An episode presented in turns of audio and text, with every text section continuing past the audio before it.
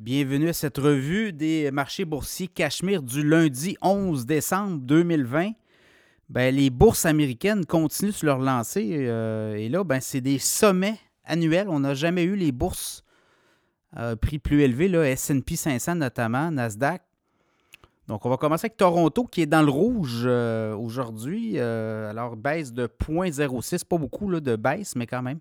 20 318, le S&P 500, 4 622 en hausse de 0,4% Le Dow Jones en hausse de 0,4% également, 36 404 points. Le Nasdaq en hausse de 0,2, 14 432. Le baril de pétrole a monté de 18 cents aujourd'hui, 71 et 41. Beaucoup de...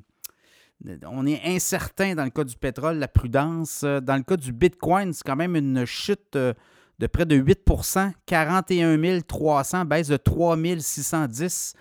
Donc, euh, oui, on avait une belle montée, parti de 37, 38, puis on est monté à 44 en l'espace de quelques jours. Mais là, écoutez, on a digéré aussi tout ça. Il y a eu des ventes massives. je pense qu'en l'espace de quelques heures, il y a eu pour 300 millions de ventes de Bitcoin US, évidemment.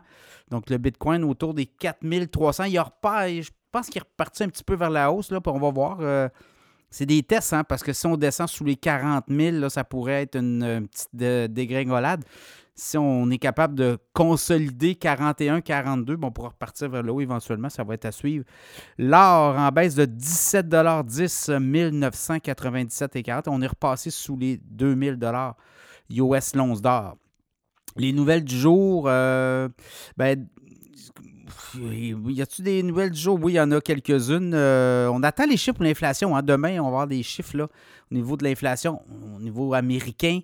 Et là, ben, les consensus, c'est 3% Donc, il y aurait une baisse de l'inflation. Donc, ça pourrait être euh, bien accueilli. Ça pourrait encore donner de la confiance au marché. Puis mercredi, la Fed. Donc, ça aussi, ça va faire jaser. Euh, sinon, les autres nouvelles, ben, j'ai regardé au Canada, le gouvernement canadien va de l'avant avec un espèce de programme d'assurance dentaire.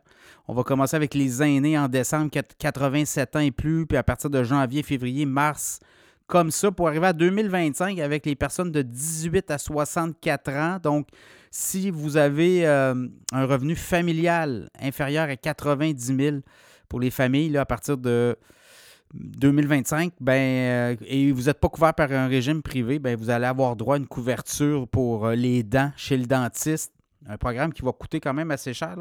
On dit 13 milliards de dollars sur 5 ans, mais quand on dit ça, 13 euh, milliards sur 5 ans, ça peut être 15, ça peut être 20, 25 milliards, ça va être à suivre. On dit que 9 millions de personnes au Canada pourraient bénéficier de ce plan d'assurance dentaire. D'ailleurs, c'est une alliance euh, Parti libéral et NPD. Donc, on est là-dedans. Les gouvernements continuent de dépenser. Vous le voyez, là, le gouvernement Trudeau, c'est 40 milliards de déficit cette année appréhendé. Et on continue à annoncer des projets comme ça qui, on ne sait pas où l'argent, on va l'emprunter, j'imagine. Donc, euh, quand on vous dit que c'est 15 euh, à 20 milliards, ben, c'est beaucoup plus que ça, puisque c'est de l'argent emprunté à des taux très élevés. Donc, on est dans ces, euh, ce type de dépenses-là. Donc, c'est un peu ça. Demain, on a eu quelques résultats financiers aujourd'hui. Donc, Oracle aussi. Oracle a manqué, a manqué les cibles. Donc, le titre d'Oracle pourrait se faire brasser. On va surveiller aussi demain l'inflation, mercredi la Fed. Alors, euh, c'est un peu ça qui résume euh, la journée à la bourse.